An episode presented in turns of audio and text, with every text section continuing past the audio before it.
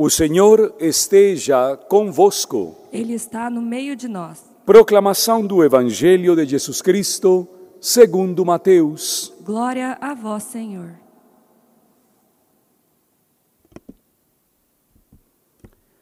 Naquele tempo, disse Jesus a seus discípulos: O discípulo não está acima do mestre, nem o servo acima de seu senhor.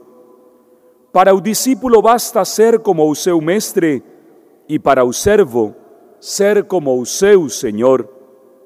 Se ao dono da casa eles chamaram de Belzebu, quanto mais aos seus familiares? Não tenhais medo deles, pois nada há de encoberto que não seja revelado, e nada há de escondido que não seja conhecido. O que vos digo na escuridão, dizei-o à luz do dia. O que escutais ao pé do ouvido, proclamai-o sobre os telhados. Não tenhais medo daqueles que matam o corpo, mas não podem matar a alma. Pelo contrário, temei aquele que pode destruir a alma e o corpo no inferno.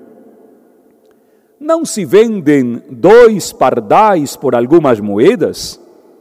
No entanto, nenhum deles cai no chão sem o consentimento do Pai. Quanto a vós, até os cabelos da cabeça estão todos contados.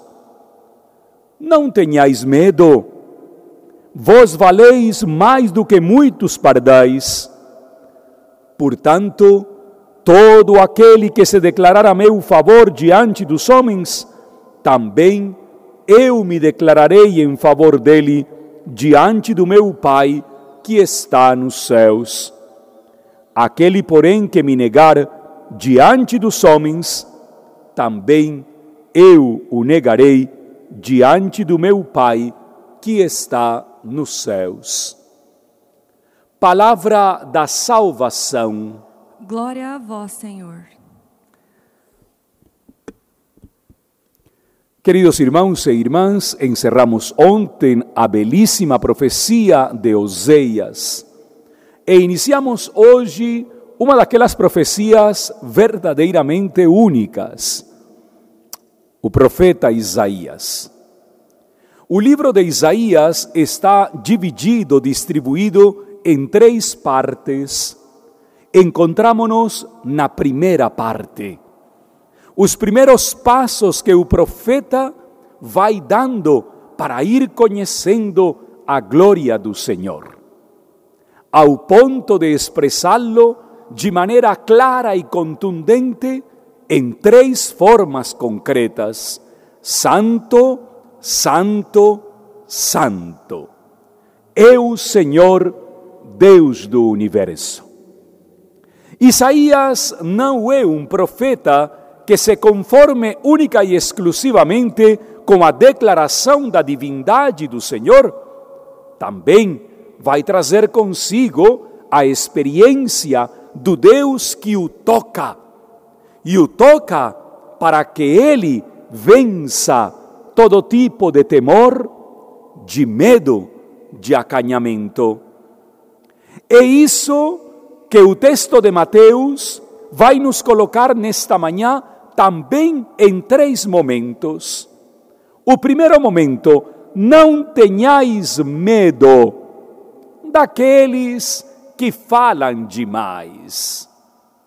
Não tenhais medo daqueles que enchem o coração de coisas vazias, palavras soltas, elogios desnecessários. Primeiro, não tenhais medo. O servo não é mais do que o mestre. Quando você fica sereno e tranquilo, sem andar loucamente querendo ocupar o primeiro lugar, você perde todo tipo de medo e leva uma vida serena e tranquila. Segundo, não tenhais medo daqueles que vos acusam, que vos condenam, que falam mal de vós por trás, ficai calmos. Eles não sabem o que estão dizendo. E por último, não tenhais medo daqueles que querem acabar-vos, destruir-vos, porque eles simplesmente estão fazendo isso aqui. Temei a aquele que vos destrui e vos leva ao inferno. Se nós temos essas três dimensões do texto de hoje no Evangelho de Mateus, bem claras e serenas no nosso coração, imediatamente dissipamos todos os nossos medos. Em tempos como estes, a figura de São Bento é muito apropriada. Primeiro, porque é o pai da vida monástica. Segundo, porque é o pai do continente europeu, o padroeiro da Europa toda. E terceiro, porque dentro da igreja, Bento soube vencer claramente os medos. Um dos seus melhores amigos, se a isso lhe podemos chamar de amigo, colocou veneno no seu vinho. Queria matá-lo. E é impressionante porque hoje, talvez, não nos é colocado veneno dentro do nosso vinho. Mas existem pessoas venenosas a quem um dia nos tomamos o atrevimento em chamar de amigos e amigas.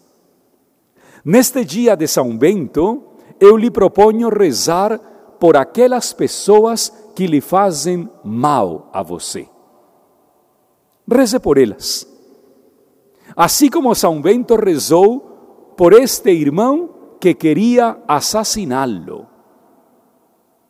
Às vezes, convivem conosco cobras venenosas, pessoas que declaram a sua amizade, a sua fraternidade, a sua bondade para conosco, mas na verdade só querem o nosso mal.